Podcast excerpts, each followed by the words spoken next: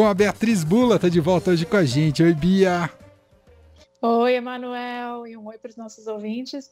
Hoje você não pode nem botar a culpa no Leandro que está atrasado, né? foi a, eu vou dizer que foi a Mel Lisboa que me atrasou aí. Pode, Bia? Tá liberado, aí pode. Muito bem. Bia, clima de suspensão em relação à viagem de Lula à China. Lembrando que é uma viagem que tem alta expectativa, uma comitiva grande do Brasil para visitar o país chinês e agora a situação de saúde de, do Lula coloca essa viagem aí é, como uma incógnita. O que, que você tem de informações, Bia?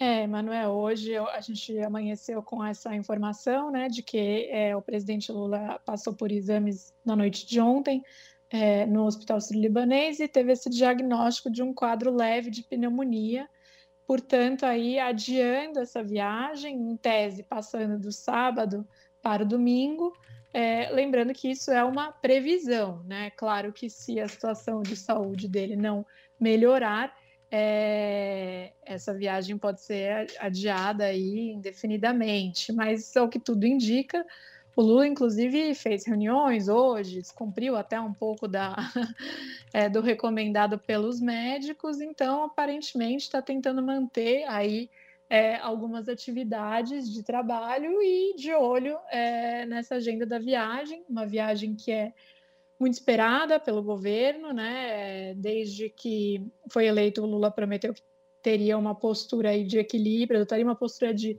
equilíbrio é, entre Estados Unidos e China, ou seja, sem escolher um, sem preferir um ao outro.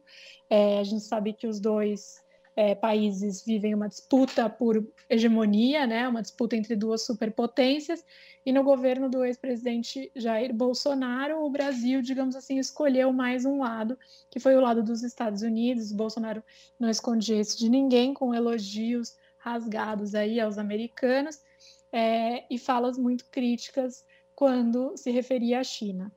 É. Então, essa ida à China é uma inauguração aí de um novo momento é, na tentativa de lidar com os dois países e com uma comitiva, como você falou, gigantesca que envolve muitos empresários, numa viagem muito mais muito mais parruda, né, muito mais robusta do que a dos Estados Unidos, que foi um bate-volta super rápido, não, não se organizou é, o anúncio de acordos, é muito diferente do que está acontecendo agora para a China, o que, de certa maneira, também, claro que a comparação entre as duas tão próximas é, gera algum incômodo em Washington, sim. É, existe já um plano B, você sabe de algo, Bia? Caso Lula não possa ir, vai toda a comitiva fica? Então, tá tudo meio em suspenso, né, Manuel? Todo mundo esperando ver aí o que acontece. Eu acho que ninguém muito crente de que ele vai de fato adiar indefinidamente. Essas viagens elas são elas exigem uma programação muito antecipada, né? Até por conta é, dos encontros de autoridades, não costuma ser uma coisa trivial, assim, desmarcar e remarcar. De novo, claro que pode acontecer é, se a situação de saúde dele não permitir, uhum. é, mas até agora os indícios não, não são esses, né? Os indícios são de que apenas vai, vai haver um adiamento e que ele vai manter aí essa viagem, né? As declarações do médico é, dele são de que ele está bem, que ele vai poder viajar, né? Que ele está estável. Então, é, não tem muito sinal de que a viagem vai cair. É, por hora, está só com essa expectativa de que vai ser adiado. Nosso colunista Felipe Frazão já está aguardando lá o presidente. O presidente precisa ir, senão o Frazão não pode, não pode ficar lá Vai sozinho. fazer turismo. Exato, Frazão lhe aguarda, presidente, por favor. Bom, outro assunto importante do dia: Bolsonaro devolveu as joias, Beatriz Bula. Pois é, eu acho, é aquele, assim, aquele segundo é, estojo de joias, né, que foi dado pelo regime da Arábia Saudita.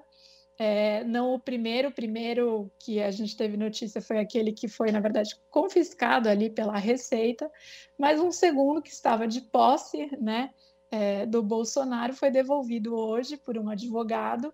É, numa agência da Caixa em Brasília, conforme foi determinado pelo TCU, né, e me chamou a atenção agora nessa tarde o André Borges e a Adriana Fernandes, repórteres aqui do Estadão, e que fizeram a revelação, né, a primeira revelação sobre a, o escândalo das joias do Bolsonaro, é, fizeram uma comparação, né? Só o relógio que foi devolvido, ele custou 800 mil reais, que é uma Ferrari, mais ou menos, né? Um Porsche, então assim, carregando no braço um carro de altíssimo luxo, né? O, o ex-presidente poderia carregar se nada disso tivesse vindo à tona do jeito que veio. É, contrasta muito com a imagem de simplório que o Bolsonaro sempre tentou passar, né? É, sem dúvida. Bom, fim de semana chegando, vamos ficar nessa expectativa agora sobre a viagem do Lula à China, se será feita e quando será feita e como mexe com a programação. A gente segue acompanhando. Você vai para o Lula Palusa, Beatriz Bula? Eu não vou nem para a China nem para o Lula Palusa, Emanuel. Estou de plantão. ah, você está de plantão literalmente, entendi. Isso. Então, bom plantão para você e a gente se fala na segunda. Um beijo. Bia. Outro bom fim de semana.